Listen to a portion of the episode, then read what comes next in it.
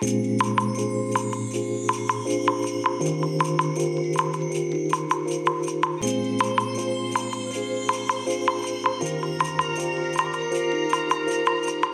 いおはようございます。本日はですね11月6日日曜日でございます。車の中の気温は11.1度ですね。え今日はねやっぱりね11度ってなるとね肌寒く感じますね。はい。え天気はね晴れですね。快晴というにはまだ微妙に雲があるなというそんなところでしょうかね。はい。えーとねそれで今日のお話なんですけどもえー、今日はね、ちょっとあの、カメラのお話をさせていただこうかなと思います。昨日ね、ツイッターでね、あのー、フォロワーさんのね、えー、うなぎガエルさんがね、あのー、やたらとエルマウントのことをお話しされてまして、えー、ねまあちょっとその L マウントについていろいろツイートしたので、まあそのまとめ的なお話をね、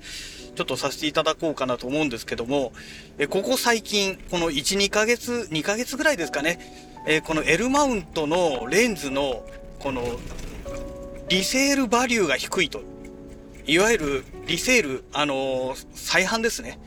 えー、バリューは価値ですよね。要は、下取り価格がね、非常に安いと。同じレンズなんだけども、えー、E マウントと L マウント、ね、RF マウントと L マウント、えー、ではね、買取価格がね、えー、ちょっと違うよと。で、違うよっていう意味で、その、L マウントが高くなるという話ではなくてね、L マウントのレンズの方が安くなってしまうというね、えー、まあそういうお話なんですよ。で、なんで L マウントそんなに安いんだというお話になってくるわけですね。まああの、マイクロフォーサーズみたいな、まあね、マイクロフォーサーズとは成り立ちは違うんですけども、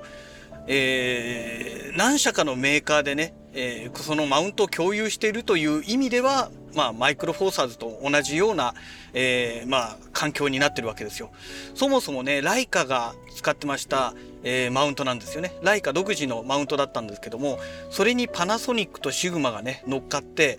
えっ、とね、もともと L じゃなかったはずなんですよね。LM だかなんか、そんな感じのマウント名だったような気がするんですけども、それを L マウントというふうにね、えー、名称も変えて、それで、えー、まあ、L マウントアライアンスっていうのを作ってね、あのー、まあ、3社で、え、共有でマウント使いましょうと。でも当然ね、L マウントアライアンスに参加した人たちは、あ人たちっていうかね、メーカーはね、あの、まあ、L マウントのレンズを作ったりとか、まあ、いろいろできるようになるわけなんですけれども、今のところ、どこか参、参画した企業いるんでしょうかね？ちょっと私はその辺はよくわかんないんですけども。で、えー、3社もいて、ましてやね、カメラでライカといえば知らない人はいないぐらいね、も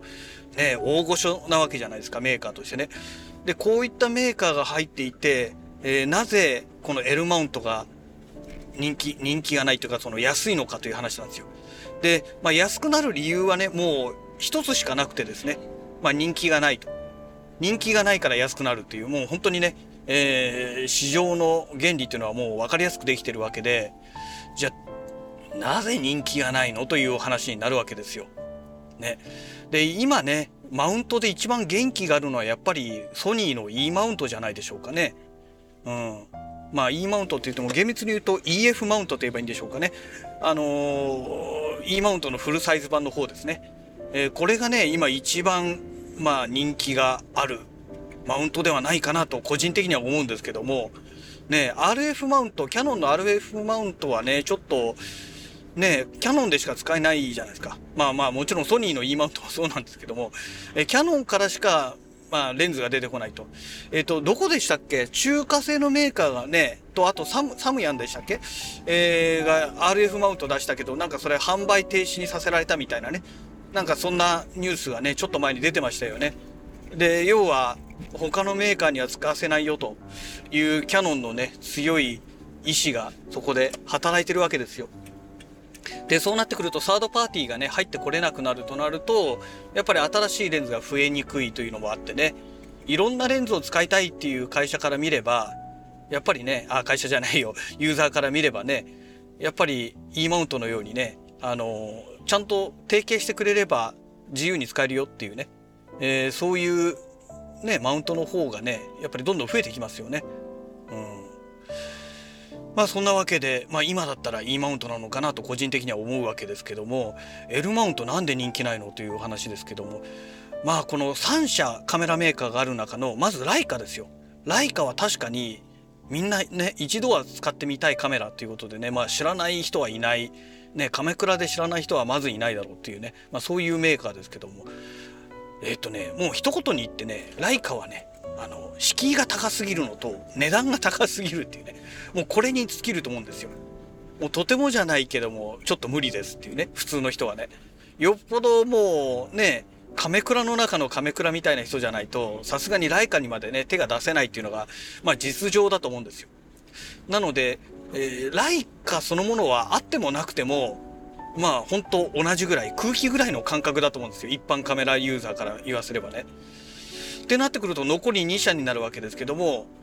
パナソニック、ね、パナソニック、新しいカメラ出てないですよね。えー、S マ、え L マウントのえー、このカメラで言うと、まあえー、S シリーズっていうのがねフルサイズで出てますけども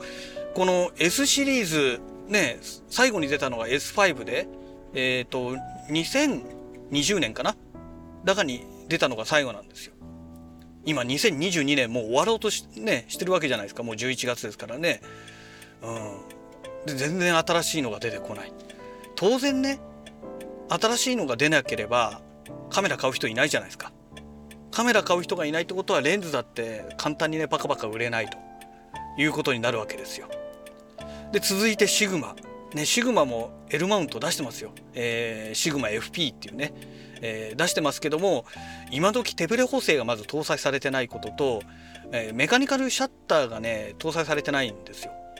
だから動き物にはもう一切使えない。で手ブレ補正がついてないのでまず一般のね今のユーザーの大半の人から敬遠されてしまうというねもう今ね手ブレ補正ついてるの当たり前じゃないですかそれが搭載されてないわけですから。ね。であとはねシグマ FP はねまあ静止画っていうかその写真向けのカメラというよりかはどちらかというと動画向けのカメラっぽいですよね、うん、コンパクトでいいんですけどね。うん。でねファインダーもついてないじゃないですか。だから余計写真撮る人がね敬遠しがちですよね。ねでシグマ FPL っていうのがね新しく新しくしてもね、えー、まあもう去年になるのかな？出たのが、えー、それでね出ましたけども、まあ、これもねオプションみたいな感じで横にガチャってこう取り付けるようなやつで、まあ、せっかくねシグマ FP のあの四角い形に出っ張りが出ちゃうわけですよ。なんじゃこりゃっていうね。うん、まあそういうデザインなので個人的にあれはないなと思ってるんですけどね、うん、結構ねあれはないなと思ってる人結構いるみたいですけどね。うん、ってわけでまあシグマ FP はね、えー、これはもう全然ね戦力外だろうなと私は思ってるわけですね。ってなってくるとライカパナソニックシグマと3社ね、えー、L マウントで出してますけども、まあ、そもそもカメラがねみんなそんなね一般的に売れるようなカメラじゃないよねっていうねまあそういう状態になっちゃってるわけですよ。ね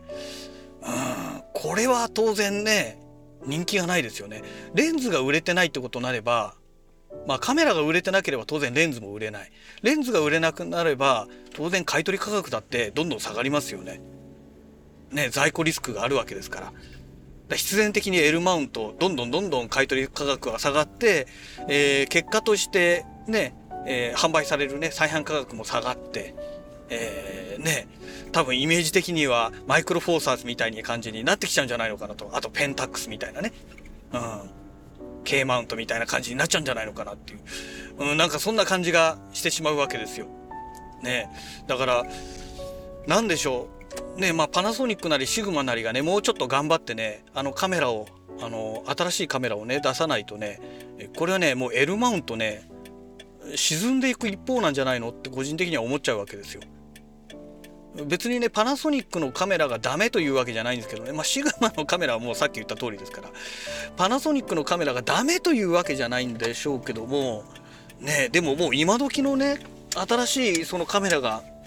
毎年毎年ね各社販売してるね発売してるところでね2年前に出たのが最後でそれっきり何のアップデートもないと。あのまあファームウェアのねアップデートなんかはねちょこちょこやってるみたいですけども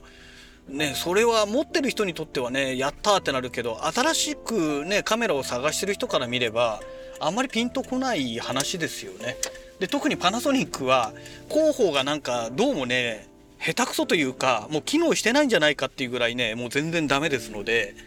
ねだから全然一般ユーザーにね情報がうまく伝わってないですよね。うん、だそういうのもあってやっぱりパナソニックはダメなんだろうなと。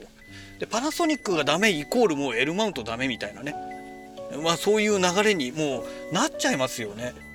まあ、シグマがねあの FFF ですねフルフレームフォビオンの搭載したカメラこれをね一日も早く出してくれればいいんでしょうけども、まあ、ただあれが出たからといってねあのバカバカ売れるようなカメラでもないですからね。うんだからやっぱりパナソニックは頑張んなきゃいけないんでしょうけどまあなんかねちょっと無理そうな感じしますよね。今までねマイクロフォーサーズしかなかったのがフルサイズ持ってきちゃったわけじゃないですか。でマイクロフォーサーズはね GH6 とかね、えー、出しちゃってるわけで同時並行でね、えー、2つのマウントをやっていく。これパナソニックにとってはかなりのね重荷になってるんじゃないのかなって個人的には思うんですよ。ね、もともとねソニーとかキヤノンとかニコンみたいに売れていたメーカーだったら話は別なんですけども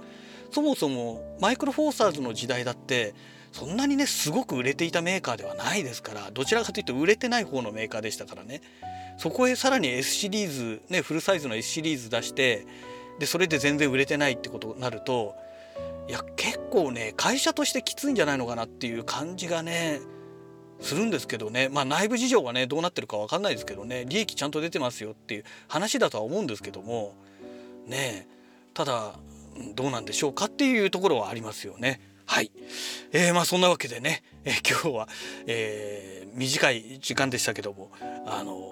ね L マウントがどうしてダメなのかっていうね、まあ、ちょっとその辺の話を私なりの解釈でねお話をざっくりとさせていただきました。はい、えー、そんなわけでまた次回のラジログをお楽しみください。それではまた。